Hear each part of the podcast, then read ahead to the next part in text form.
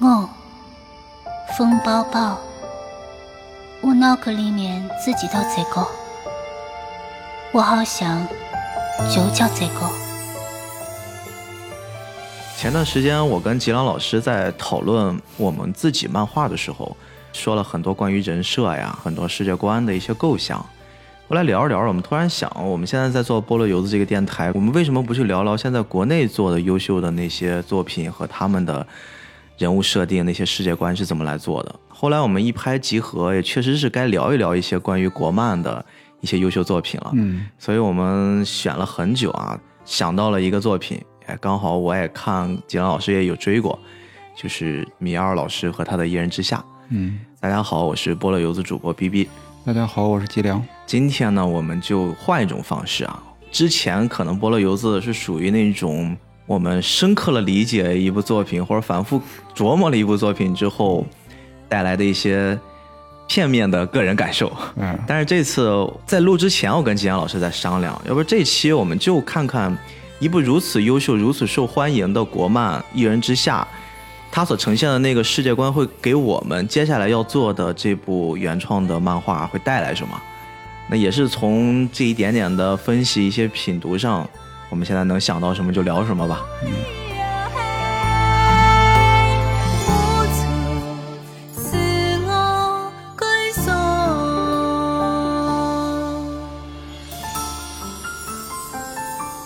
对了对了，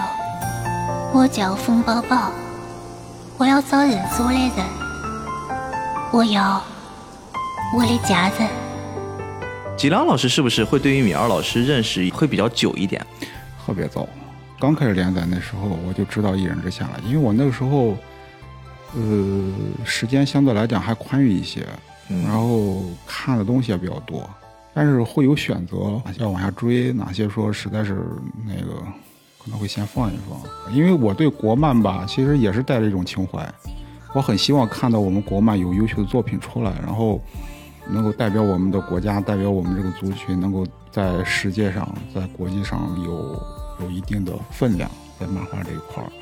这其实也是一个夙愿，就是所有我们这一代看漫画的人都会有这样一个夙愿。嗯所以其实当那个《一人之下》出来的时候，我的心里边其实是非常惊喜的，因为他当时打造这个概念非常时尚，嗯，又有很浓的中国元素。很浓的中国元素，而且它不土。一人之下刚开始出道的时候，那个时候还不像现在，因为我们现在中国其实已经翻身了，是，我们已经基本上就是美元要不要留着，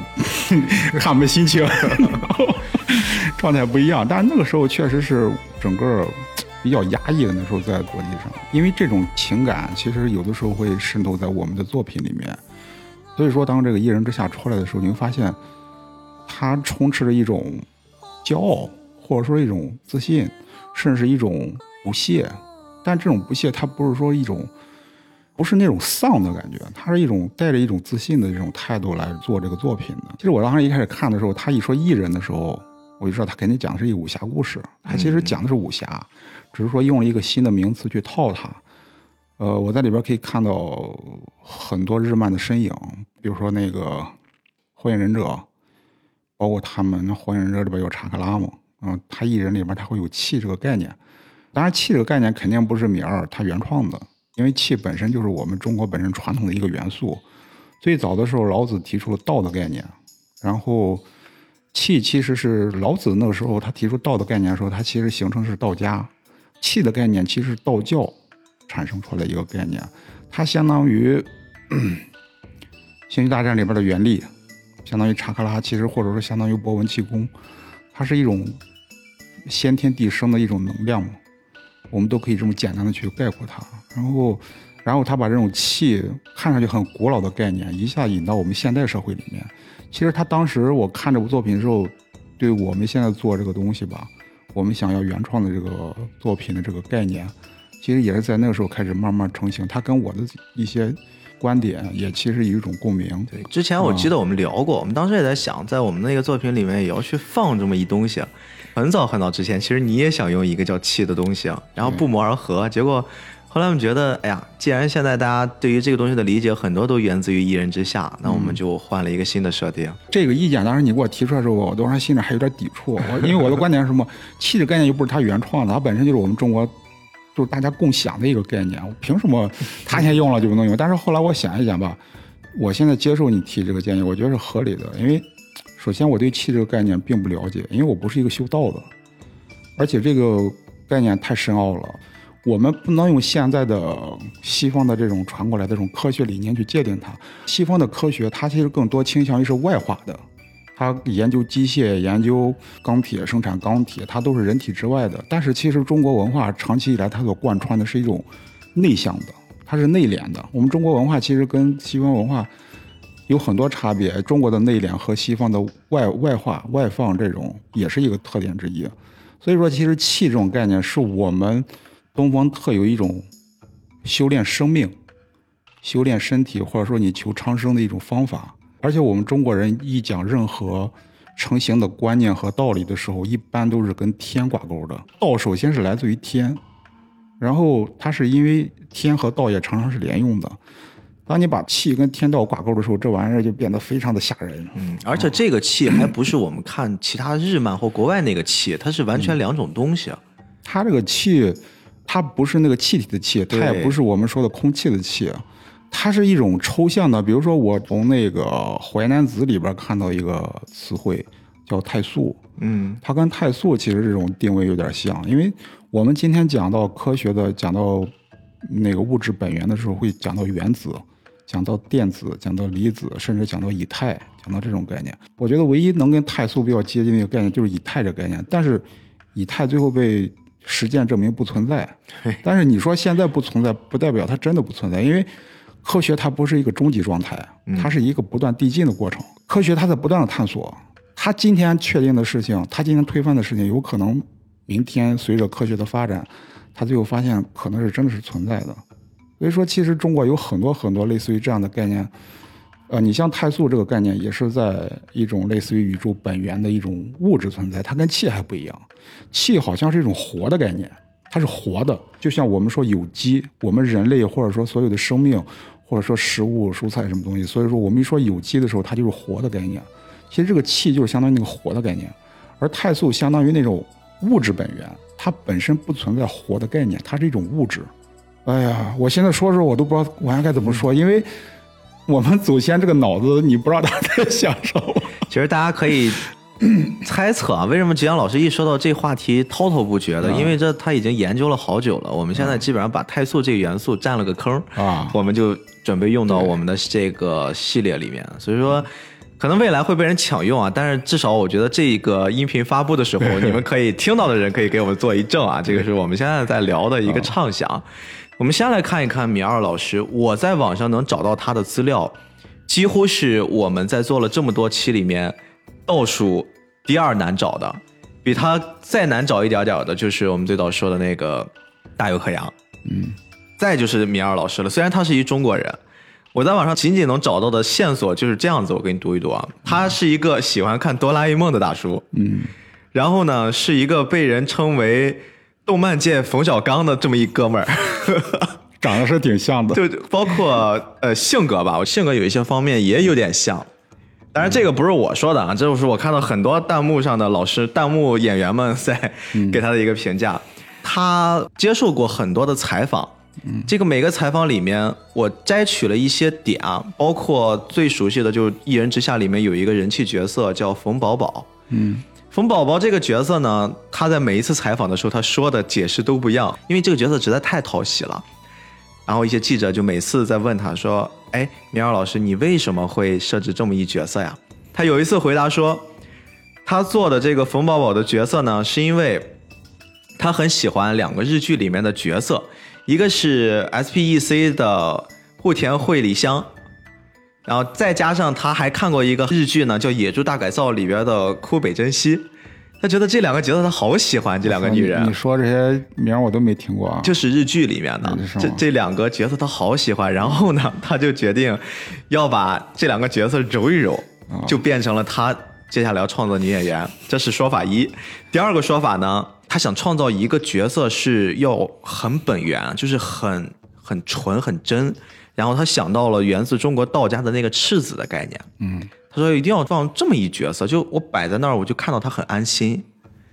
然后同时呢，还给他赋予了另一个概念，用他自己的原话哈，嗯叫六场二车间的冯师傅。嗯 就这玩意儿一出来，就感觉哎呀，稳了稳了稳了，这么一大爷。然后虽然就是感觉很接地气儿，很泼辣，嗯冯大爷，他把这两个东西一结合，就既有这种少女感，又有这种大叔的味道。所以我们再看看冯宝宝，其实有时候很多他的不经意的举动，或者说在某一些篇章里面他所说的话，他所扮演的那个角色，其实确实是在我们刚才说的那两者之间会有一些结合。嗯还有一个，这是一个直播的采访，也问他这个问题，他又来了第三个回答。他说明朝有一个太监叫冯宝，嗯，他说这个太监他又觉得很有意思好像是呢。好像是明英宗身边的一个太监。对，他说我把这太监，哎，我拿过来，把它变成一女的，我再加一个宝，冯宝宝，你看姑娘多了，但是又有那种感他很喜欢的感觉，并且他后来呢，这个角色创造出来了，他发现香港有一女明星也叫冯宝宝，他觉得、哎呀，那刚好刚好，这明星都叫这名字就很有意思。你看他的每一次，他对于他这个角色的一个分享，我觉得可能都会有，他一定在创作的时候，他想了很多很多东西，不同的采访下说了不同的回答。我至少在看那些采访的时候，觉得他有点儿吊儿郎当的那种气质，就他不是像我们看的日本漫画家或者是那种嗯大师级别的，就是我要有一种大师的姿态，泰然自若的坐在那儿。他给人感觉就是很放松，以老大哥的形象。其实我 对米二这个性格，包括他的成长经历，我多多少少是一个共鸣的。其实我们不认识啊，嗯但是我能够体会到我们这一代人，我们应该算是中国人里面第一批接触漫画这一代人。再往前数的话，可能就是严开那帮人，还有姚飞啦，包括聂俊这帮人，曾经在《画书大王》上连载过漫画那批人。那个我看过，画书大王看过是吗嗯？那个严开当时画的雪耶是应该是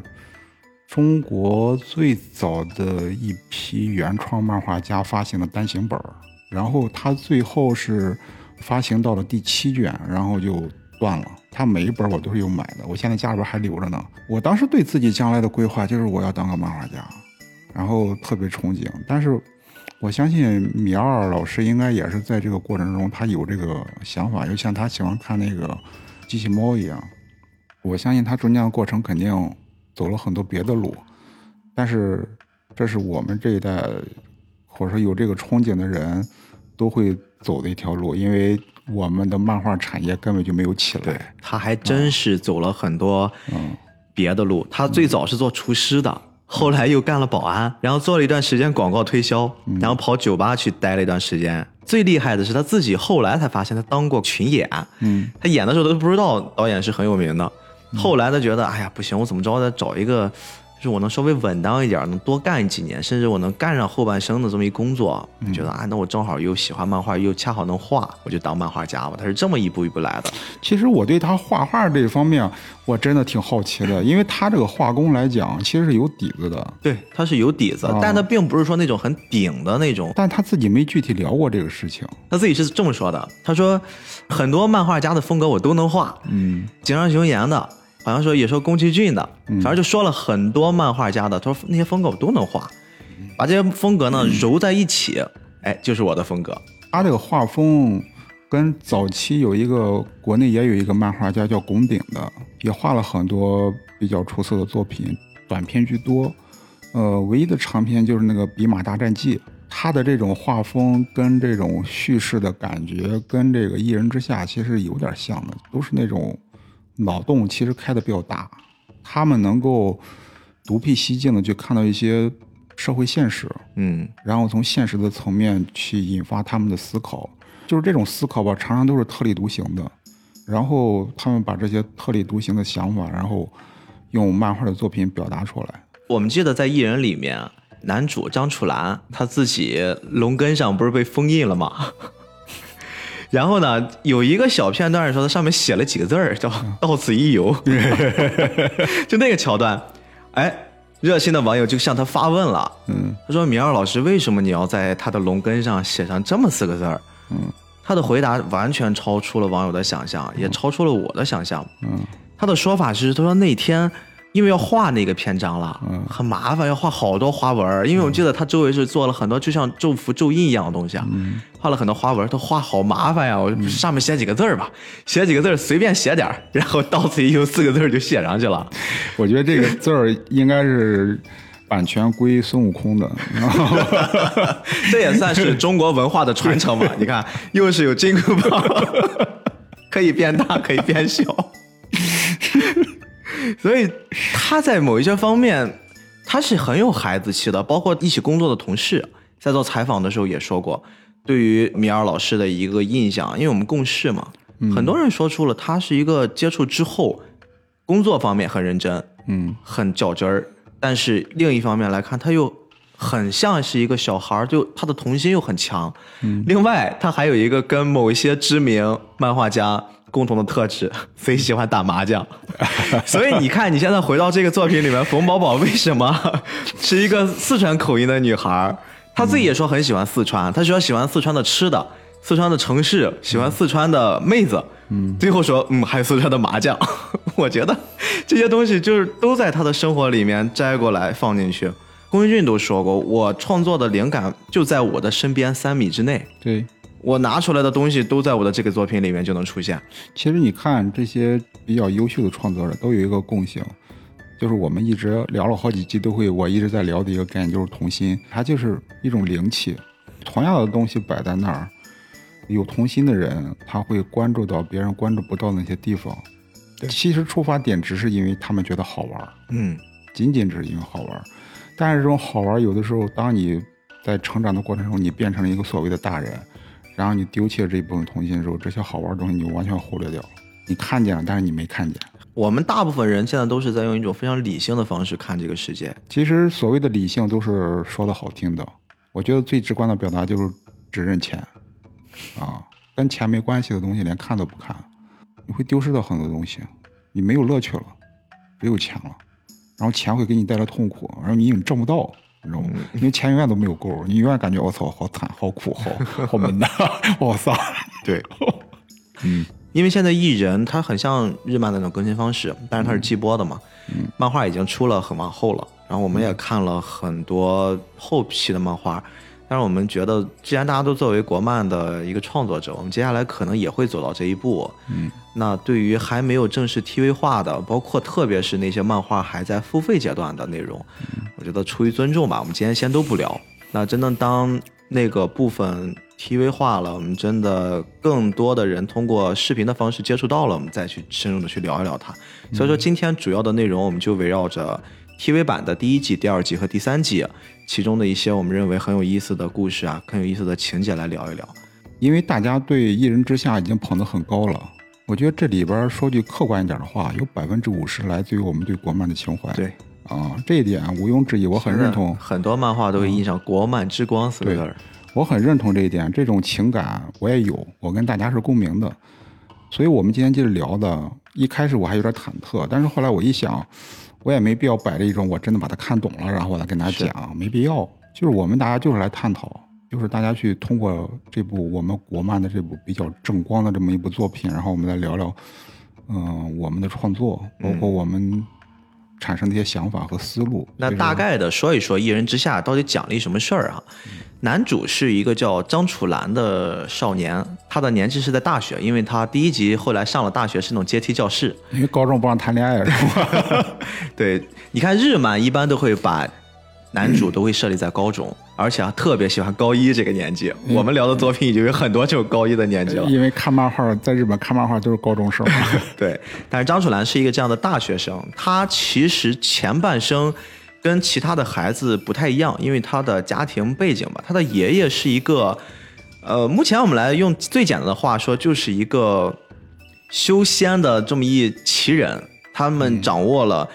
一个普通人没法掌握的能力，就是我们刚才说的气。嗯这个气在整个世界观里面设定，它是只有极少部分人可以掌握的。嗯，呃，这个也是我们一开始看漫画引起我兴趣的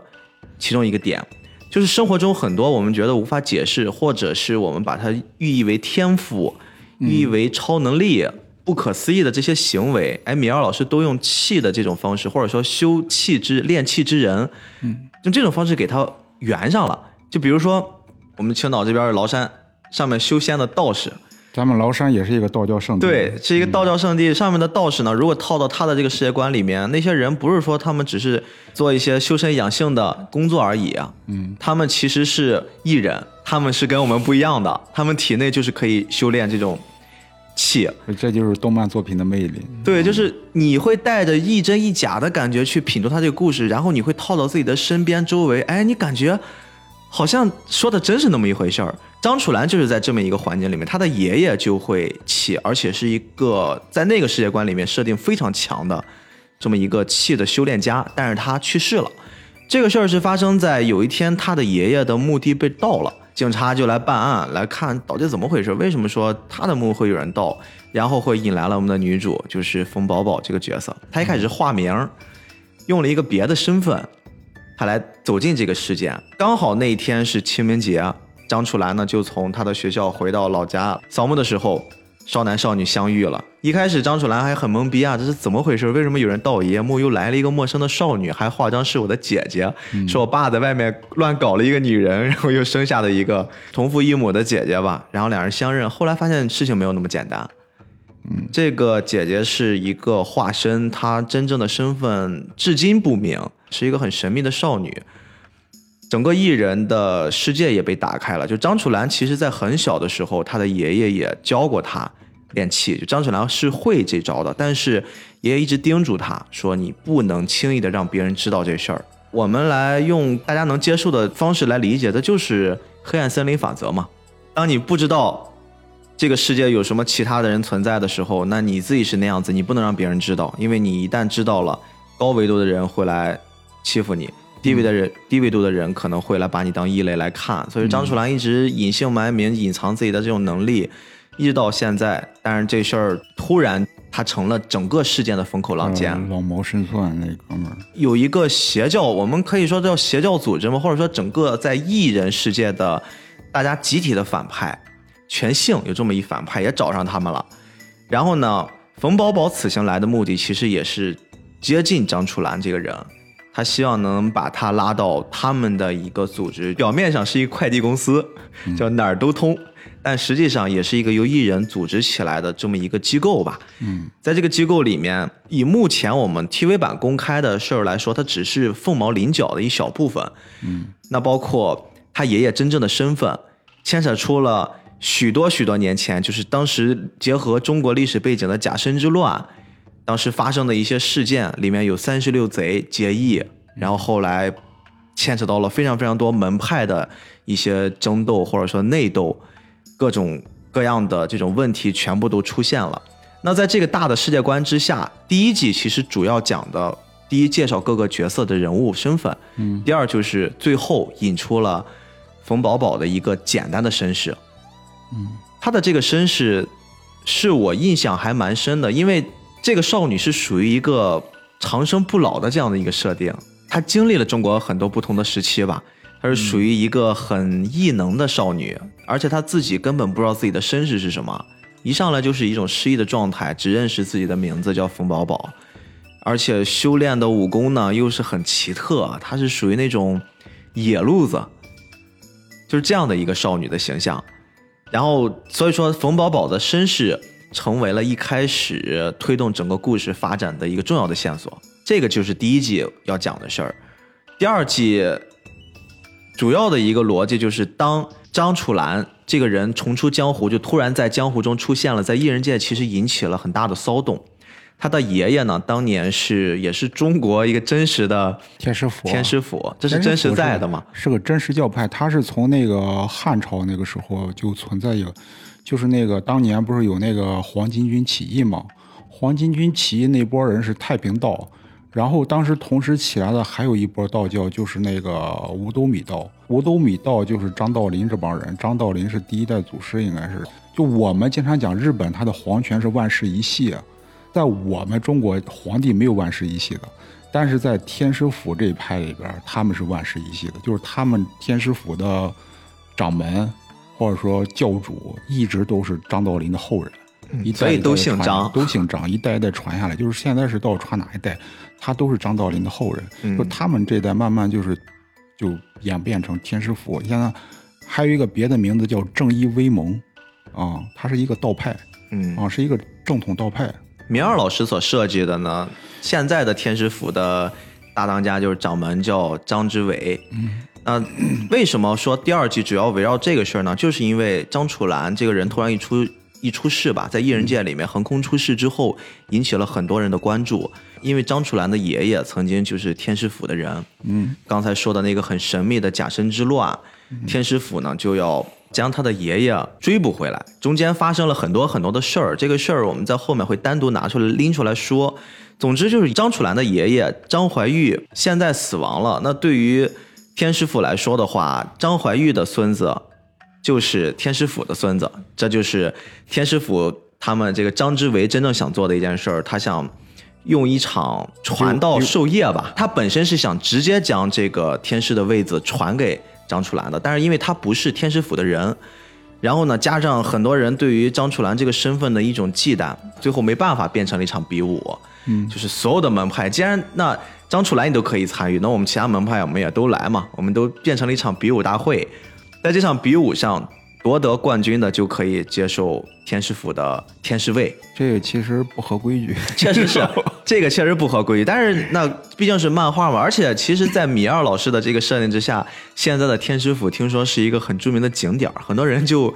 就拿着朝圣的心态，就漫画迷会朝圣的心态，专门去看一看天师府的，当一个景区去好好的拍照呀、留念。但是天师府的掌门道长就是那个传人还在的，还在世的、嗯啊，是继续往下传。我觉得他们之间应该会有过交流，在做有过交流。我记得我当时我那时候刚开始看这个《一人之下》的时候，我还特意去看过这些视频。有一场就是他那个米尔老师跟那个一个小姑娘，他们公司的应该一一起去拜访那个天师府的那些道长，是天师府还是哪儿的，还是全真派的一些道长。那段时期，我对中国这个道家是非常喜欢的。就是我那时候一听道家那些挠啊、拨啊、磬啊什么一敲啊，我就特别爽，知道吧？特别治愈。而且我其实对它里边那些画符什么东西的，我其实不信啊，但是我觉得我对他们他们那种仪式感，我产生一种敬意。就是中国传统文化在他们这一代依然在保持这种传承。就我们其实理性上来讲是不接受的啊，就但是当时他在画符的时候，他在敲磬的时候，他在做法事的时候，整个这个过程，因为他这种严谨，他会带出一种能量，一种气场，这种气场会让你不由得产生一种你不能亵渎的、不能亵玩的这么一个感觉。所以在即使在看视频的时候，其实我觉得真正这种气场不是他本身所谓什么画符、什么什么法式能量带来的，而是人的这种尊严，就是他这种前进、这种状态所带出来的。他们当时那是道长跟他们聊的时候，聊到了很多很多，就是但是其实不是特别深。嗯，其实你真正去看《一人之下》的话，你去真去，你不要指望从漫画里边学到真正的气体源流，它只是一个开玩笑的东西。但是通过这个事儿吧，呃，我也是从他开始，我知道气体源流这个词。从这个词，其实真正再去挖的话，这个词的原创作者应该是一个中国一个叫张志顺的老道长。我我前两天还刚看了他的视频嘛，但是真是没看懂。我一开始真想真想通过这个把它看一看，但是我看的过程发现，它有些我是我能理解的，我能我也能接受的，但是里边不懂在哪，因为它有很多信息量是我没有触及到的。比如说你要看《道德经》，你要看《黄帝阴符经》，《道德经》跟阴《黄帝阴符经》我都看过一些，但是没看完，因为我看的时候太杂，就是。就是三分钟热血看了看，哎，挺好玩儿，然后放那回再接接着看，然后回头又看别的书去了，就这么串来回串。另外，他讲到一个《清净经》，《清净经》我是真是一个字儿都没看，所以说他讲到这些内容的时候，我就发现教材没共享，资源没共享。就是我相信，如果说我把《道德经》都看完，然后再把那个《黄帝阴符经》也看完，再看看《清净经》的话，张志顺老师用的是那个《清净经》第二十三章。我如果看看那个话，如果再去听他这个讲座的话，应该会明白的更多一些。但是即使是现在去这么去听的话，他有些道理我是认，我是就是得用另外一个科学的眼光去看待，就是一种生命科学的角度去理解它。其实我一直想有一个什么观点，就是迷信啊，它不是特指的某个物事、某一件事情，它应该指的是一种状态。就如果说你是一种迷信的状态的话，那科学在你面前它也是个迷信的东西。就是迷信，其实就是说你不加理解、不加思索，你没有特别理性的去考量这件事，就去盲目去相信这个事儿。我是觉得这这种状态是迷信的。但是当你去听张志顺道长去讲这些道理的时候，你会发现他的逻辑某种程度来讲，它存在一定的合理性。因为我现在有了一个，就是我们到现在这个年纪，基本上都会架构一个基本的一个理性的一个思维逻辑。在用这个思维逻辑听他的讲座的时候，你发现你并不抵触，但是有一些东西我真看是抵触的。但是他在讲这些内容的时候，我发现我没有太抵触，而且就听的时候，发现听的很有意思。它里边有些概念，比如说他光讲这个气体源流，他讲的这个源，他这个源是什么意思呢？它不是一个渊源的概念，不是一个流水线，不是一个不是一个线性的概念，它是一个范围的概念。他讲的这个渊源字，它其实是。呃，无边无岸的这么一个概念，它是一个空间的问题，就是它是没有边际的。然后他讲到这个体和气的时候，他是连着讲的。他说这个体和气，他在讲到这个就是《黄帝阴符经》的时候，他其实讲到的是从阴转阳，然后是由气到体。但是他讲到说，比如说老子写那个《道德经》的时候，其实是反过来的，是由道到气。然后由阳转阴，他讲的是这么个逻辑。当他讲这些东西的时候，你听着是有点道理，就是很好玩在我听来也很，也很神秘。但是你如果不去看《道德经》，不去读《阴符经》的话，你是很难去理解他这个概念的。但是我为什么觉得它合理呢？因为我看过一些《道德经》的一些内容，比如说《道德经》里边有句话叫“上善若水”嘛，“水善利万物而不争，处众人之所恶，故几于道”，这是他的原话。其实揭示一个道理在哪，就是我们人往往喜欢处于一种居高临下的状态，我们喜欢凌驾在别人之上。但其实《道德经》提出的道是一种低的状态。我们真正的善，真正的道，它其实把自己放得很低很低，是处众人之所恶嘛，就是别人都不爱去的地方，就是众人都厌恶的地方，才是水要流淌的地方。今天真正去想一想，对我们的人类，对我们的社会做出巨大贡献的那些人。他往往都是走到最最低最低的地方。我首先觉得张志顺道长在讲这些道理，我觉得他合理的地方就是源于我对《道德经》的认可。包括张志顺道长还最后还说了一个概念，就是，呃，善者不变，变者不善。啊，其实我也是认同这个概念的。就真正就是一个真诚的人，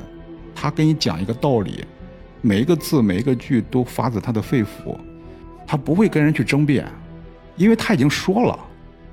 他没有必要再辩解什么，他要辩解，他要说的都说了，那你再去辩解的话，你还还能辩解什么呢？都已经说明白了，还讲什么呢？他其实讲这个道理，我觉得在我们社会之中，呃，就是因为我为什么一开始聊到刚才那个话，就是说为什么看到一人之下的时候，我有一种惊喜呢？就是因为我自己也保持一个概念，我们看那个日本漫画的时候，看美国的漫画的时候，他们都会把自己的本国的文化通过这种方式来表达出来。我其实也有这种冲动，我应该，我从认字开始，最早读的就是中国历史嘛，对中国文化也比较比较喜欢，但是对于今天的我们而言，很多古典文化变成死文字了，很多人都不再去涉猎古典文化。其实真正你去了解的话，古典文化里边透着一种儒雅和情怀，它是一种向上拔的一种状态，它跟我们今天这个社会，我们往往。在物欲的这个社会里面，容易陷入一种往下坠的这么一个状态。其实，我觉得大家都去了解了解古典文化，对于我们个人的精神，包括这种思想，都会有一个很大的帮助和提升。当然，看的时候吧，因为我们中国文化太杂了，有很多乱七八糟的东西，需要我们去判断和甄别。就像你像西方，它有圣经，其实我们中国文化的圣经就是四书五经。但是在这么一个焦虑又又忙碌的一个社会里面。怎么能够让大家去看这些书？可能本身就是一个很痴心妄想的事儿。但是我觉得米二老师他做这个一人之下，能够通过这个方式，能够把起码他对我发挥作用了。比如说我之前我不知道有气体源流这个概念，然后哎我去看一看，那对于我来说就是一种让我去接触古典文化的一个方式。这个事儿我也深有感触。我前两天在看艺人的时候，特别看到那个 第三季的时候，嗯。我特意在网上去搜八卦，然后搜了之后，我比你劝退的还快。我一看，打开那网页，八卦那些字儿我都读不通顺，我直接就关掉了。但是我当时会有个想法，就是为什么我看完这个作品，我会想去有搜这些信息的冲动，包括你看完之后，你也去搜气体源流的这样的一个经历。嗯，所谓打着中国国漫的旗号，弘扬中国文化的旗号的动漫，甚至是影视作品，其实真的不少。特别是在现在，大家都觉得这东西好像是一个给作品加成的这么一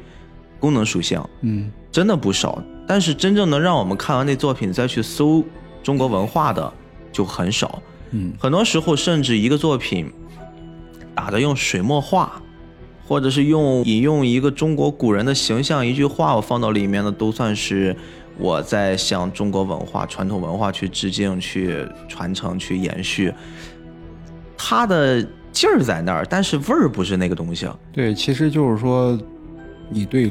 传统文化、对古典文化并没有一个深刻的了解，你起码要有一个基本的尊重的态度去接受它、去接触它，嗯而不是一种。我真的认为啊，你要去学习一种东西啊，你首先要深入其中，而不是作为一个旁观者，你得进去。所以至少我在看艺人的时候，我觉得米二应该是花时间在研究一些东西了。而且我那天看了一个视频，他做了一个让我觉得挺开脑洞的一个解读，就关于讲到这个冯宝宝的。他说冯宝宝有可能就是气体源流本身，或者说冯宝宝本身就是张怀义要传给张楚岚的这个老农工的这个功法，它是一个功法的实体化所以他活了这么长时间也没有什么变化。啊。嗯所以说当时我听了之后，你不管他对不对啊，我觉得他起码是一个脑洞。嗯这种创意点，我觉得还有价值，值得在这提一提的啊。嗯。那我们接着回到第二季，第二季刚才我们讲的那个故事，就是张楚岚去争夺天师位。他其实并他的本意并不是去为了争夺天师位，而是说如果他拿到了第一，他可以去帮冯宝宝去确认身份，这是他此行的目的。嗯所以他最终通过了各种的手段吧，包括他的人设这种小聪明，包括他真实的实力，他之间修炼成长也很快，也掌握了气的一些功法。那他最终拿到了第一名，而且中间还认识了很多很多伙伴，后面会有很多新的冒险，大家在一起。他拒绝了田诗薇，因为他发现了自己的本心，而且会牵扯到更多的一些问题。他同时承诺冯宝宝说：“我一定会把你的身世找出来。”我觉得也有一定程度是为了延续这个作品的一个我我特别特别生命周期。我特别想补充一点啊，嗯你忽略了一个很重要的一个概念，嗯，就是张楚岚通过这一战天下闻名，对他打出了自己的名号，就是不要逼脸。这个不要逼脸，就跟他之前给那些角色命名的时候，嗯我觉得是一样的，就是这是我认为米尔老师的童真所在。他对于一个作品，什么地方该有一些他自己喜欢的梗的埋，什么地方他该认真。那中国文化、传统文化的地方，他会很较真、很认真的在做。对于一些内容方面，包括一些台词上面，也有一些很值得人深思的台词。嗯，但同时也会有像这种老农工的各种命名，其实很我脏的命名。其实我一一开始刚开始看到这一段的时候，我心里边其实是很不痛快的，因为我期望看到是那种硬打硬扎的那种真实的桥段，比如说到了该燃的时候，就像那个我看《火影忍者》一样，它有那种酣畅淋漓的酣畅淋漓的打斗，那种飞天遁地那种那种结构，但是很显然我没有看到，而且每当他这个剧情要推上这个点儿的时候，他就给卸了，然后每次都是这样的，他就我其实是有相同的感觉，就是我觉得打斗的场面，他有的时候打斗的场面甚至都已经有了，但是打击感和真正就是那种视觉的爽感，嗯，和我们常看的日漫的那些高燃的战斗场面，确实还是有差距。我觉得这一点吧，就跟我们上很早之前聊那个《悠悠白书》一样啊。现在我在跟你在这么聊的时候，我发现我对这个作品开始再多一层思考的话，呃，一方面来自于米尔老师本身对这种打斗、燃像打斗啊，一方面太辛苦，另外一方面他需要一种打斗的，起码有一些打斗的经验，不是说真打的经验。就比如说我们看武侠片儿，或者说有这方面打斗的，你一定要要有设设计打斗动作。他这方面可能相对来讲要比他编剧情来讲要稍微要弱一些。这个跟动画工艺也有关系，而且你看那个动画导演，他那个漫画我也看了，漫画实在说还不如动画打斗的好看啊，确实确实。那漫画里边基本上人就摆 pose，打斗动作什么基本上没有，包括连动态也也很少。他基本上讲的就是智斗、剧情、剧情、智斗、叙事，包括各种阴谋、各种机制的，那个、那个、那个。但是我现在后来，我现在才发现，其实我，我希望在张楚岚身上看到漩涡鸣人，或者说看到佐助，其实本身跟米二老师的定位就是冲突的。也就是说，其实再往后边剧情再看的话。米二老师对这个张楚岚的设定根本就不是像漩涡鸣人这样一个有理想直来直去的好少年。对他的这个人物设的更像是把所有的事件穿起来的这么一个穿针引线的作用。甚至我一开始刚才跟你聊的时候，我都把他定位成韦小宝，但是后来我发现这个定位也不对，因为他最后变成一个像诸葛亮这么一个一个形象，他是一个谋略型的这么一个形象，他像是《火影忍者》里边那个鹿丸，然后智商超高，然后。幕后操纵，他更像是情商高，他智商当然也有，就是他会很懂一些人情世故，但是这个人情世故在不同的篇章里面所表现的那种方式又不一样。按照他这个剧情设置吧，张楚岚本身不应该是有这么一个这么深刻的人情世故这么一个处理的这么一个人物，因为他前期就是一个普普通通的大学生，对他的成长经历其实非常简单，是。他就是一个农村土孩子，他所谓练气体原理练这些功法。你真正客观来讲，这他妈土里吧唧的东西，被逼的，怎么可能？他这些社会阅历应该是米尔老师本身自己的经历所带出一种一种延伸，他释放在张楚岚身上这个这个角色身上了。我很尊重作者在这方面的一种创作态度，因为我始终认为，一个好的作者他不应该是跟着观众走的，他最终达到的应该是让观众跟着他走，对，这才是一个合格的创作者。你如果说是让跟着观众走，跟着读者走，最后你的作品一定是水货，因为我们现在水货太多了。所以说，当我想明白这一点的时候，我其实，哎，我觉得我应该调整一下思路。嗯，后边剧情咱们不能讲，但是我其实我发现他在越往后创作的时候，他变得越来越成熟，他这个手段什么的。而且我们之前也聊过那个福建一博，福建一博本身他也不擅长画打斗。所以说他后来搞的是智斗，啊，而且他越往后的时候，智斗越来越强，然后智斗的情节越来越成熟，再加上他慢慢的也把这种打斗的能力也练也练上来了，包括那种打斗我们也看见很酣畅淋漓，很爽。他不是那种像火影忍者那种的飞天遁地啊那种连环的，就是环环相扣的打斗动作，而是一种很炫酷的。就是可能经不起推敲，但是依然让我们感觉很爽。但是他至少他在这一方面满足了我们。对，我觉得这也足够了。作为一个动画作品来说，可能我对《一人之下》这一块儿，我也希望将来我能看到的是，明二老师能够在这一方面能够经验值在上升，然后让我们看到一些很好的打斗动作。当然这一点，我觉得作为读者而言，首先你要尊重作者的选择，看他自己 愿不愿意往这块去补充。总体来说，我还是。有一个期待吧，嗯而且我觉得，首先他能够通过这种方式做到这一步，我觉得已经很优秀了，很很优秀了。嗯，张楚岚的这个形象，包括你说的前期他的一个状态，到了后期突然感觉，哎，智商上来了，人物也丰满了。嗯，其实在我看的时候，我开着弹幕看很多普通观众对他的评价，很多人都说我终于看到了一个会用脑子的男主。我当时在想，好像确实也这么回事我纵观现在，特别是国漫，我在做一些横向对比的话，很多人都喜欢。把男主作为一个傻傻的、憨憨的这么一形象，就是我们之前也经常聊一词儿，叫男主的设定都叫没头脑和不高兴。对，而且这事儿在日本会早期的漫画特别常见。我们之前聊的那些作品里面，也都是男主是一些没头脑的形象。嗯，有时候这个没头脑会让你觉得他很可爱，有时候又会觉得在这个剧情里面，他真的就是让你很崩溃。明明你正常的一个人类思维的选择不会做出这样的决定。但是可能为了剧情需要，为了引出某一些他们特定所设置的剧情铺垫，让一个男主傻傻的、憨憨的，这个东西一定程度上会影响一些感官。所以说，你看你在提火影的时候，你会对于鹿丸你这个角色印象很深；在看猎人的时候，会对库拉皮卡这个角色印象很深，就是一些智斗的一些很有智商的这种角色担当、智力担当的这种人，可能往往会比较讨喜。那当然放到张楚岚身上，我们看她的人物，特别在越往后，从进入到第二部，再到第三季开始，张楚岚完全就变成了一个很可靠的存在。就是你遇到了一些很极端的、很棘手的问题的时候，那当他出场的时候，他一定会给你找到一个看似不恰当，但是又是目前来看最好的解决方式。嗯，以及我们说我们不能聊，但是可以简单一提。我我认为目前艺人封神的那个陈朵片，嗯，张楚岚其实在里面也扮演了一个非常非常重要的又很稳重的这样的一个角色在里面，观众很喜欢的米二所设定的这样的一个男主的形象。其实你看张楚岚，她其实是按照影视剧作逻辑来讲，她是有人物弧光的。她一开始给我们塑造是一个傻大哈，是就是无耻、下流、卑鄙，呃，光着腚在校园里边从树从这棵树钻到那个树。快速拉近跟观众的距离。对，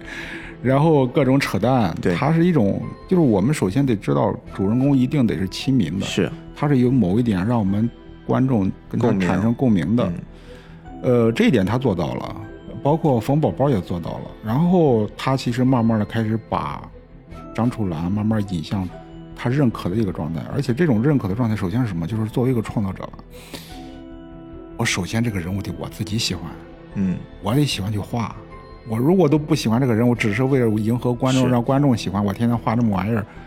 我自己都画的不开心，观众一定观众一定看着也不开心。嗯所以说，其实到后来的时候，米二应该是把自己的这种愿望带到这个张楚岚身上了。可能从张楚岚身上也能看到米尔老师在生活之中应该也是一个智谋型的，我觉得。可能就是他的人生阅历太丰富了。嗯，顺着这个逻辑，我们看第二大的篇章，其实还隐藏了另一件很重大的事儿。张楚岚得到了第一名之后，其实整个天师府还有一场血雨腥风的战斗，就是我们刚才说的，整个异人界的敌人全性他们全部攻打了天师府。嗯，他们攻打天师府，其实最终是有一个目的，是为了得到一个隐藏了很多很多年的秘密。这儿就牵扯出了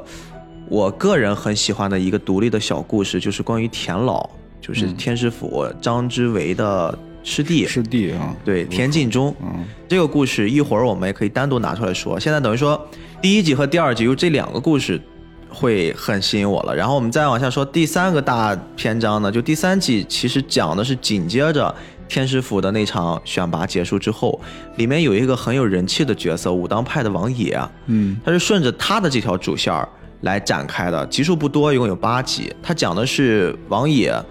因为在整个选拔比武之中，他的表现也是引起了一些暗中人的不爽，而且武当作为保护他的一种方式，将他逐出了武当，他只能回到家里面。他的家呢，身世显赫，北京一富二代，老爹巨有钱，但是家里面的所有的亲戚朋友、亲人、兄弟，全部被神秘势力给盯上，啥事儿不干，就是有一帮人雇了一帮艺人，然后天天盯着他的家人。对他来说，你说我堂堂正正打一架是没有问题的，但是你这么天天盯着我的家人，这算什么嘛？我也找不到幕后的黑手，没有办法了，他请来了张楚岚他们所在的那公司，让公司来解决。公司的一个作用就是专门解决这种艺人界里面常人解决不了的事儿。他们就因为神通广大，遍布大江南北，都有他们的势力范围，嗯然后就来解决这事儿。派的是谁呢？张楚岚和冯宝宝。所以我说，整个张楚岚在一人之下的这个漫画里面，他是一个很特殊的存在。其他的我们看都是主角一路跟着他成长。这对 CP 有可能就跟那个美漫里边那个地狱男爵跟那个鱼人一样，亚伯拉罕一样，这俩搭档、一干活就到处溜达 主主要主要就他俩解对决问，题。就这个张楚岚好像扮演的一个角色，就是我把不同的篇章给穿起来，我在里面是一个穿针引线这么一作用。总之，在张楚岚的一些帮助之下吧，王爷解决了这件事儿，而且他们解决这件事儿的时候，还有一朋友加入，就是他曾经在第二季里面他的一个对手叫诸葛青，是吗？诸葛青也加入了他们这次的一个小组，临时小组，嗯。就变成了小四人众，就是冯宝宝、张楚岚、诸葛青和王野。我他们一起把这事儿给解决了，我看到了福建一博的影子，就是组队嘛，开始四人四人组。四人组。对具体的事儿，其实呃，我觉得还是说，回到一人之下本身，它都是在构建了那个很大很大的世界观之下，它一层一层的去推进。至今，因为嗯，我们说三十六贼啊，包括假身之乱、冯宝宝的身世。张楚岚爷爷张怀玉的身世，这些其实目前浮出水面的，慢慢的越来越像拧成了一股绳了。那这股绳，我们接下来一定会在它继续更新的时候去把它慢慢的补充。但是今天我们回到本期我们要聊的，除了创作剧作本身，那就是我们前面说的这两个小故事。这两个小故事，我想专门拿出来跟吉阳老师聊一聊，就是第一季冯宝宝的身世。我们先来聊这个。嗯冯宝宝的身世，我当时看的时候，特别在第一季看到最后，我已经看进去了，已经接受这些人物啊，他们生活的环境，这些世界观，我全部接受了。我看到冯宝宝的身世的时候，我着实会被感动了一下。大概讲的是哪儿都通的创始人，嗯就徐老爷子，嗯他临终前把他的孩子们徐三、徐四，还有冯宝宝、张楚岚叫到病床前，跟他们讲了讲冯宝宝他已知的身世，也算是给观众一个短暂的交代。就是他在很小很小的时候，跟父母一起住在村子里面的时候，捡到了这么一个神秘的女孩儿。嗯这个女孩一出，就他们一见到面的时候，就是现在这副模样了，不太会跟人交流，什么都不知道，就是像一张白纸一样，然后只会知道自己的名字叫冯宝宝，然后用小木棍在地上写出自己的名字，而且被坏人欺负他都没有任何反抗。善良的徐老爷子，他的父母呢就把冯宝宝接到家里面来，来养他吧，就当一个闺女一样在养着。慢慢养，慢慢养，发现哎不太对劲，他怎么就完全没有变化？当然也在教他一些看书识字的一些能力，但是总是感觉这个女孩为人处事方面不太正常，而且这么多年过去，就儿子都已经长大了，冯宝宝好像还是跟最开始那个样子，就不太对劲。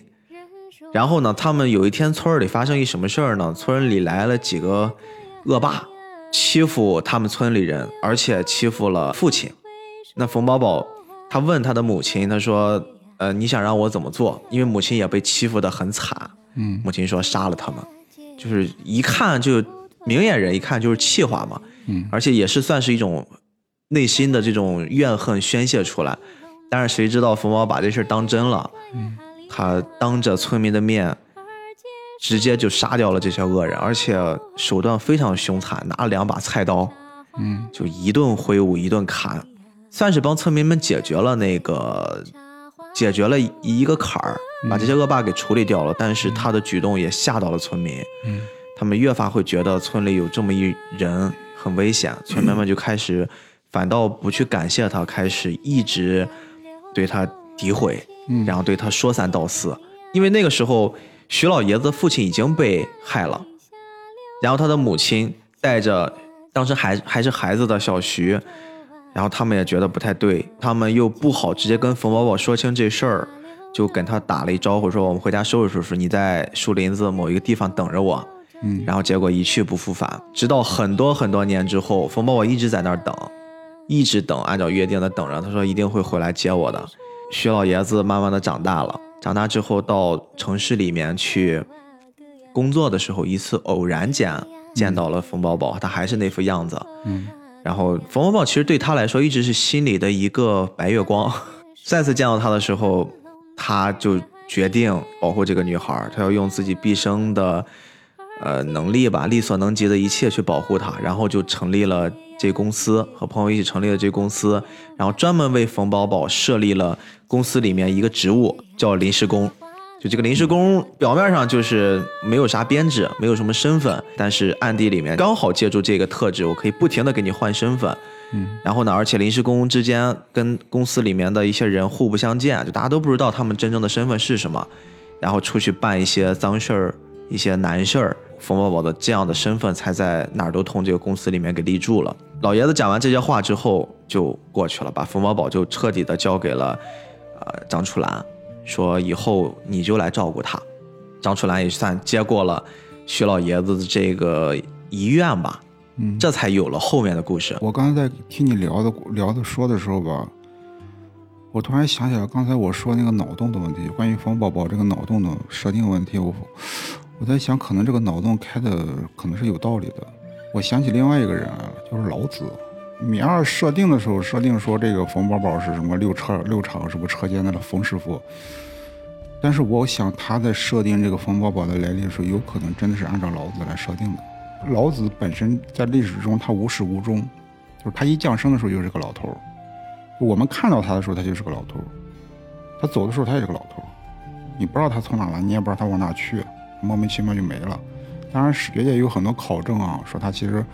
除了函谷关之外，函谷关之后在某个地方定居了，他住下。当然我们都不确定啊。但是你按照道教对于老子的界定，他就是道的化身嘛。就一气化三清嘛，他是这么一个概念，所以我想，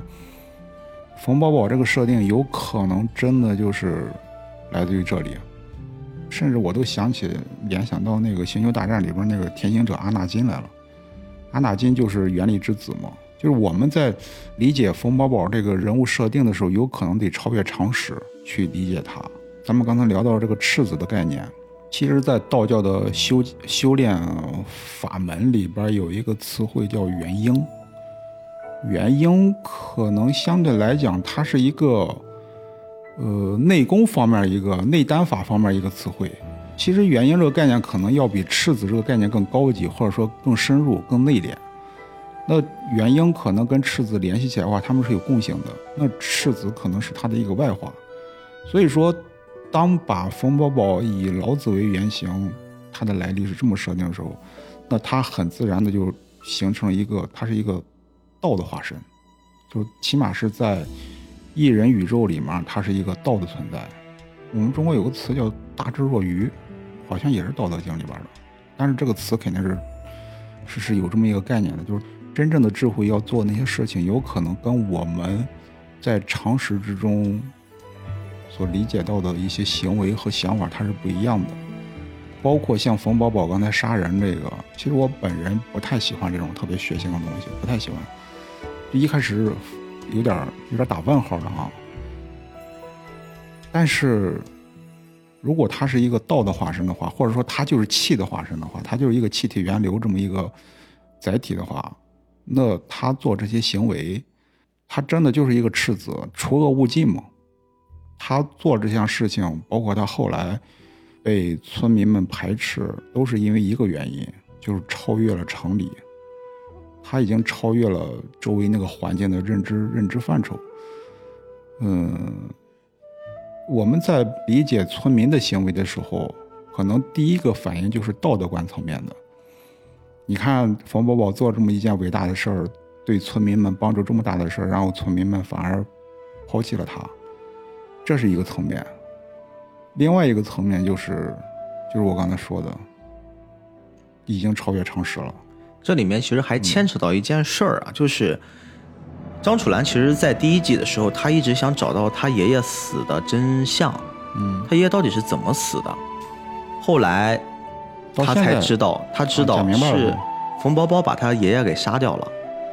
所以说，张楚岚有一段时间非常痛恨冯宝宝。也不算痛恨，就是他一直是对冯宝宝就是这个态度会有很大的转变，他一直想知道到底为什么。我记得是不是他爷爷主动让冯宝宝对，也是借助徐老爷子才知道的真相。这个事儿也是一定是跟那个甲申之乱是有关系的。他爷爷曾经约了当年跟甲申之乱三十六贼有关系的人，嗯，把他叫到一起，他爷爷一个人把那些人全部给杀掉了。他爷爷就算再强，你也没法一个人面对那么多人，轻而易举的就得手嘛。爷爷也身受重伤，也命不久矣了。然后那个时候，冯宝宝正好跟徐老爷子一起到那个场地见了他爷爷的最后一面了。他爷爷顶着一口气儿，一眼看到了冯宝宝，好像是说我我认得你，好像是有什么东西。他一看冯宝宝，他突然变得很安心。他跟冯宝宝说了一件事儿，说以后啊，张楚岚就拜托你了。爷爷把体内的一股小气，嗯，就。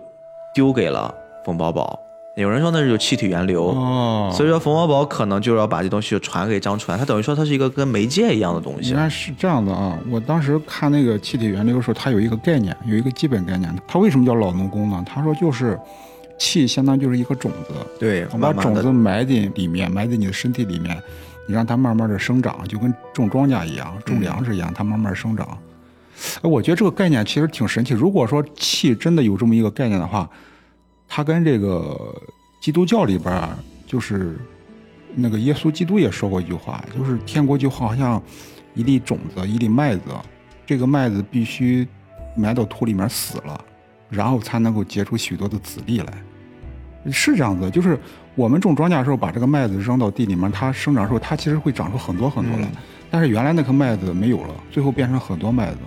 现在聊到这儿，我真的我觉得，如果回去挖掘挖掘，有可能他会有很多贡献在里面。嗯，我们今天说的都是可待考证的，或者很极个人的思想考虑的。嗯呃，这个故事在第一季里面，我之所以很感动的一点，就是我刚刚说，作为冯宝宝这样的一个人，其实你有把他带入到自己的话，如果把我们带成冯宝宝，我觉得会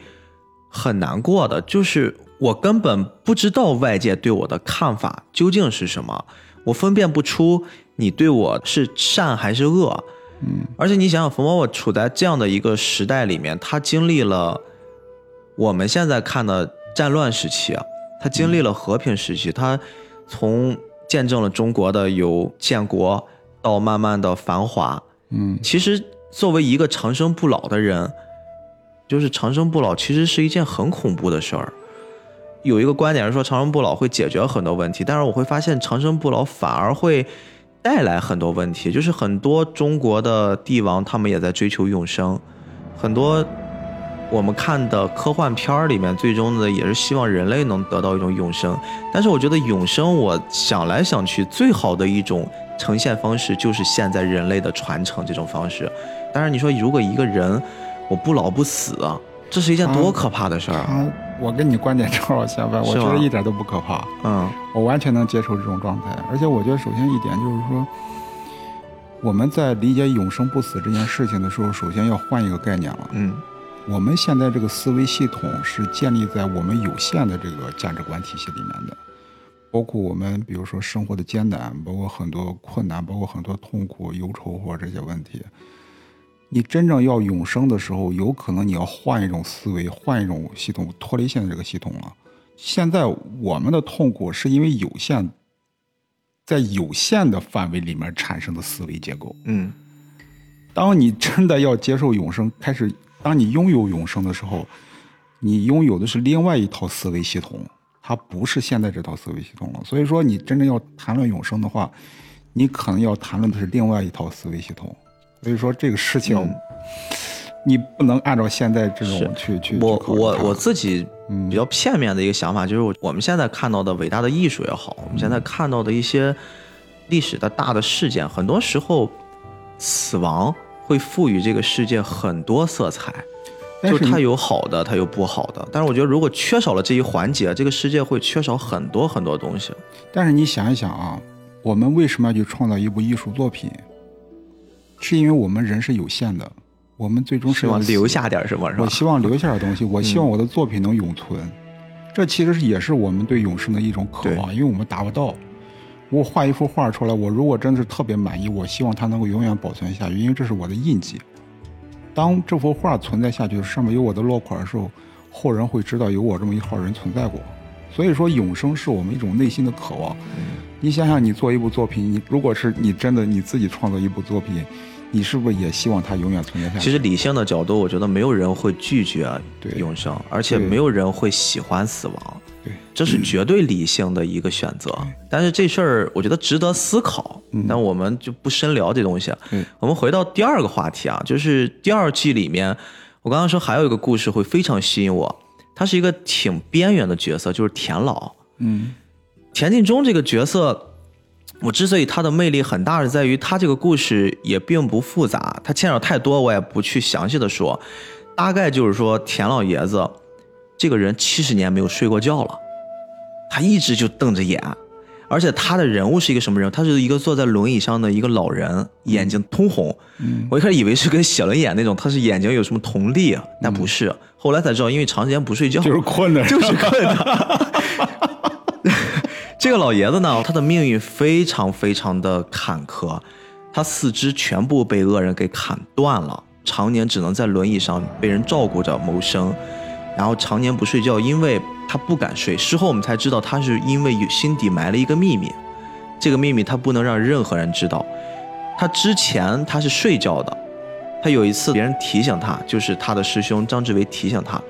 哎，你说你昨天睡觉的时候你说了些什么东西？其实在点他，他知道睡觉的时候我的精神力衰弱，我可能会把秘密说出来。那自此之后，他再也没有睡过觉。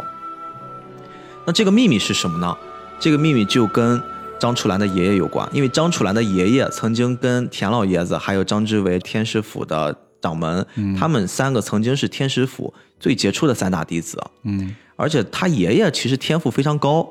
后来因为出了三十六贼的那事儿，他爷爷就是其中一个。在江湖上，各个门派都说我们自己要解决我们自己门派内的问题。所以说，当时的师傅就派了张之维和田老爷子两个人分两路下去追他，追他爷爷。后来呢，张志文没有追到，就是田径中的那条线，他追到了。嗯，他追到了之后，他从他爷爷的口中知道了真相，而且这个真相，至今我们也不知道真相是什么。反正田径中一听这事儿，他觉得我终于理解你为什么要逃离了，为什么要走了。他说：“你走吧，你不要回来了。然后这个秘密我会帮你保守。”然后这一保守就是七十年，而且就在跟张怀玉、张春兰的爷爷分离之后，他就遇到了贼人，这些贼人也是来追捕张怀玉的，他们就抓着田径中就开始严刑逼供，说到底怎么回事儿？人家把他的手全部、手脚全部砍断了，经脉全部给他废掉了，他一句话没说，后来就顶着一口气儿活着回去了。哎，你看没看那个金庸那部《倚天屠龙记》？嗯。《倚天屠龙记》里边好像也有这么一个形象，就很像啊，就是他那个张无忌他父亲那一代有一个老六，好像是我记得是，嗯，老六也是因为去追踪什么什么事情，然后遇到那个赵敏那个那个派系里边的人，然后把他的手脚全砍断了。嗯，这是一个很武侠的做法，对。但是那个动画表现，其实用动画处理，我也觉得很狰狞，就看着那画面，他当时。绝口未提，甚至他跟他的师傅都没有说这事儿。然后呢，他一度非常痛苦，就失去四肢，而且这个秘密一直压在心里面。他经常在半夜里面痛醒，他甚至想过自尽。他的师傅就跟他说过一句话，就是说你是一个修道之人，你不能轻易的结束自己的生命。如果你感觉你很痛苦了，正是修道时，就说你要活下去，你答应我，你发毒誓，他就发誓。所以说他就一直。坚忍着活到现在。你聊到这儿，我想起之前说那个张志顺道长，他在讲这个气体源流的时候，他说了一句话，他说：“人生如同活牛剥皮，人死如滚油浇心。”哇，这么痛吗？嗯，因为我们人生肯定注定是受苦的，但是这个苦看你是怎么吃。你肯定要吃这个东西，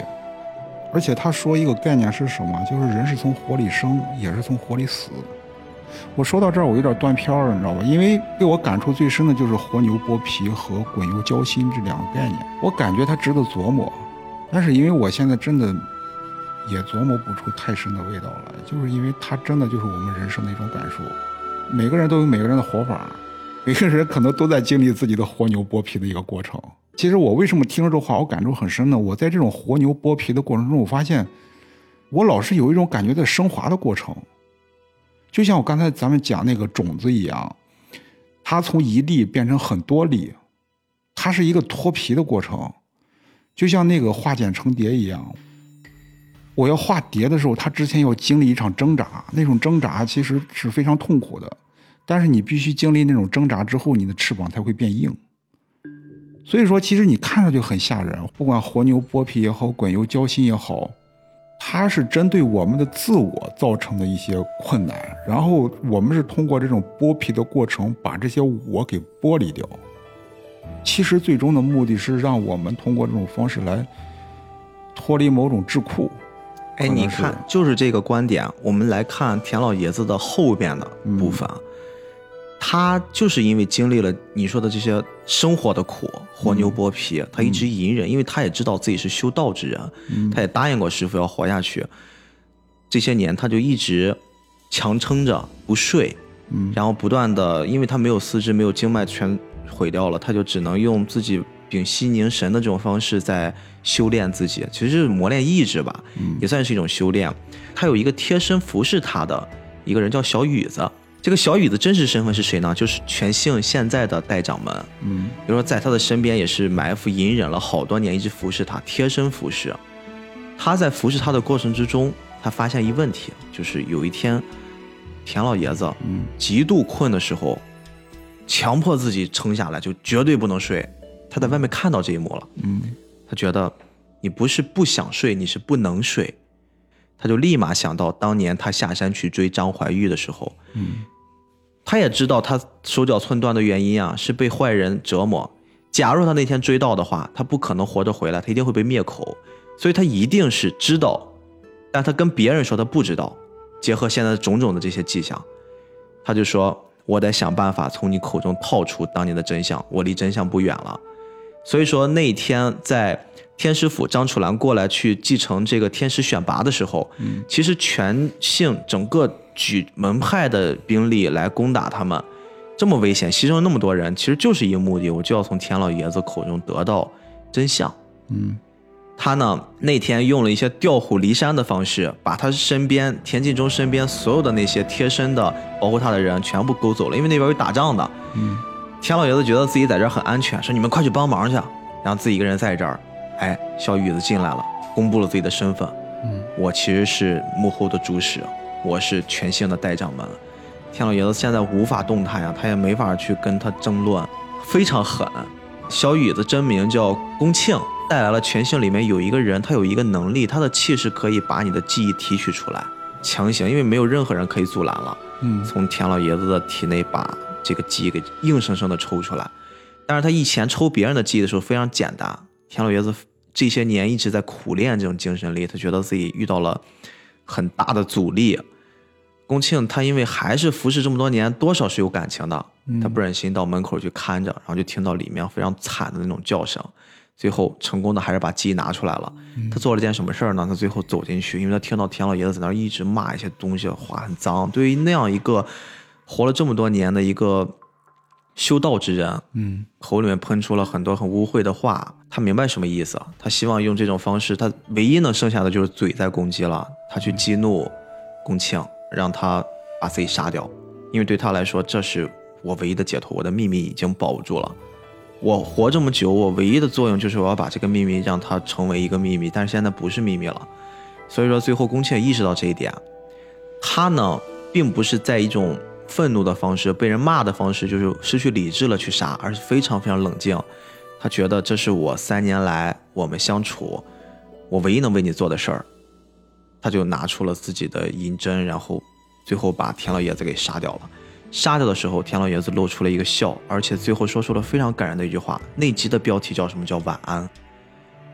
他把他杀了之后，田老爷子露出了微笑，说：“你现在可以睡了，晚安。”那集结束。就我说到现在，我的鸡皮疙瘩都会起来。就这一个小故事，会给我的触动非常大。你看，它本身，它也是算是整个第二篇章和第三篇章之间的承上启下。田径中的这个故事就起到这样的一个作用，最后会导致张志伟就是掌门回来发现自己的师弟死掉了，他也意识到是怎么回事了，非常愤怒，还有了后面下山的这个故事。刚才你说的活牛剥皮、滚油浇心，滚油浇心，其实你放到田老爷子他的这一生上来说的话，真的是这样，他至死都是被人折磨死的。但是你看他死的对他来说是痛苦吗？我觉得不全是，你刚才在聊他这个七十七多少年没睡觉？七十年，七十年没睡觉。嗯，哎呀，行吧，然后我就不敢想象。当然这是故事嘛，这是故事，哦是故事。但是我们可以想象他是要表达的那个劲儿。你刚才聊的时候吧，我想起了网络上一个谣传，他说是苏联的活体实验，我知道但肯定不睡实验那个不睡实验那个，我操，那还七十年，他妈五天对，就不行了，一个礼拜就疯了，一个礼拜人里边都都把自己给掏干净了，都那人家是那个练气质人可能是练的某种特殊的气功，对就跟那个什么，我想起我爱罗来了。我爱罗不是从一出生就不睡觉吗？对对 黑眼圈儿，它它是这样的一种设定，嗯所以你看，包括到了最后啊，呃，我还是想说一提一嘴，就是虽然咱们今天约定好了不聊后面的篇章，嗯，但是我确实我觉得陈朵篇太棒了，陈朵篇就最后给我的感觉，我是凌驾于现在我们聊的这些故事之上的东西。嗯我们也会持续关注这部作品，等到那个出来的时候，我觉得可以好好的聊一聊那个篇章。那个篇章其实传达了很多故事之外层面的事儿。反正我可能在陈朵片里边，我不知道我期待的燃相打斗能不能看见，但是我估计 他这个作品本身设定就不是那种像《火影忍者》那种燃相打斗的，但是起码他也像那个《悠悠白书》那样的，起码让我释放出来，要不然我该有的也都有，我得憋得慌，你知道吗？真憋得慌？确实。但是其实第三季里面我们看到的那些，就包括第三季，其实他的那个有一集很出圈儿，当时朋友圈疯传，嗯，就那个很流畅的那么一组，跟跑酷一样的，那个就是黄承熙，就是中国的导演，当时在《火影忍者》里面也很出名。他后来画了《博人传》的那些打斗，也就是他做的。他是个中国人，对，他是中国人，然后在日本动画圈工作而且很有名，他做的东西很受日本人的认可。啊，然后他现在回过头来给咱们自己做对，一人之下下的那一集就是他全部来负责，所以你会看到那一集就非常流畅。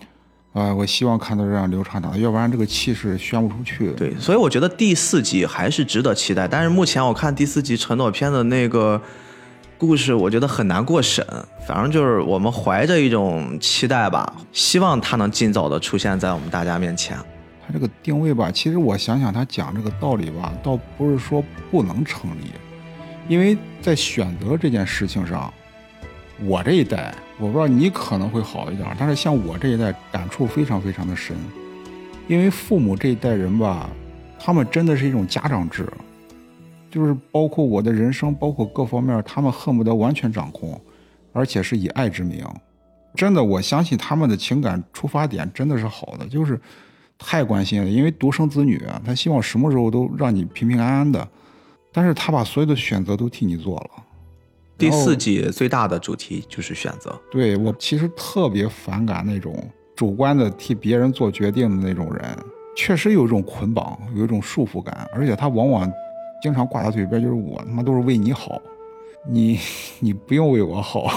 然后我知道怎么对我自己好。嗯，嗯，有的时候父母因为过度的关怀，他忘了边界。我们在幼小的时候，你父母要安排，因为你要他要保护你。但是当你长到三十岁，你变成一个成年人的时候，你到了一个独立做主的时候，如果再去干涉他，再去强迫去安排他的命运，你越界了。其实我我们之前一直一直在讲，规矩和自由它是两个面，但是它是共生体。就在那一刻，父母安排你，这是命运，这是规矩，但是规矩不能伤害了一个自由。就是在那一刻，其实作为一个成年人而言，他已经有了自由选择的一个权利了，他应该自己去判断、去成长。所以说，有很多很多，比如说我们现在社会上流行一个“妈宝男”这个概念，其实很多很多都是因为这个原因造成的。而且特别是那种，比如说在成长的过程之中，没有父亲，单亲家庭只有母亲，然后孩子是个儿子，因为他只有母亲这一方面教导，呃，他没有父亲这种强权式的这种影响。还有一方面，就即使他父亲在的话，如果母亲特别强势，也容易养成这种性格。那个叫《陈朵篇》这里边探讨的这个问题，其实是一个很敏感的问题。但是其实他在描述的过程中，他的落脚点吧不是特别好。陈朵他要回归的是一个让他扭曲的这么一个环境。这个扭曲的环境值不值得回去，确实是要打问号的。因为在我个人的观点里面，我认同陈朵应该为自己的命运做出自己的选择。这是每个人作为一个生命体，因为我们人类的属性本身就是一个，就是自由，就是是上帝赋予我们的权利。但是我们中国人可能没这个概念啊。但是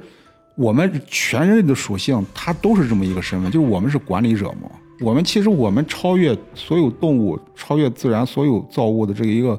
关键点就是这个特征。我们有自由思考、这种独立思考、自由判断、自由选择的这么一个特征。因为所有的动物都是在一个系统里面周而复始的运转，它是它是在这个系统里面，它不会考虑我脱离这个系统，它是自然而然的，就是这么一种既是有机的，但又好像是无意识的这么一个一个循环的这么一个状态。但是只有人类不是。人类其实要干的事情，你想一想，人类自始至终干的事情，所以说，我把沙漠改成绿洲，我把绿洲变成沙漠，全都不是一般的动物能干的事儿，只有人类能干这种事儿。我改天换地，敢叫天地换新颜，这都是一种自由意志的表现，这不是不能说是狂妄，它真的就是一种自由意志的属性带来的造成的。所以说，还原到个体上来上，它也是这个道理。就我认同米二老师对陈朵的这个。选择权利的追求，我认同的。把一个生命扭曲成这么一个变态的东西，其实已经忽略它的人性，把它变成一个像活体机器、活体武器这么一个一个一个状态，本身就是扭曲的。但是这种扭曲的机构，造出了这么一个扭曲的生命体，然后这个生命体最终无法脱离这个扭曲的机构，这是一种很大很大的悲哀。所以说，其实米二老师他深意，光是在讲选择，是在讲这种扭曲，还是讲在讲这种可悲的关系？行吧，这也是我们对于第四季的一点点的解读和期待吧。我估计你最后肯定全删掉，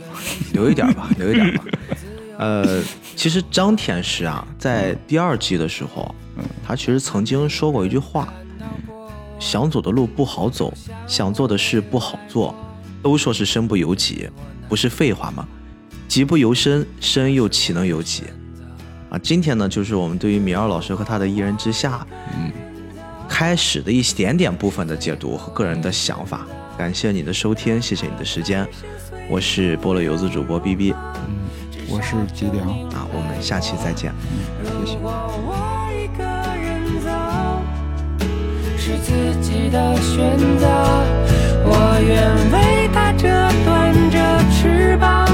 从这世界坠落，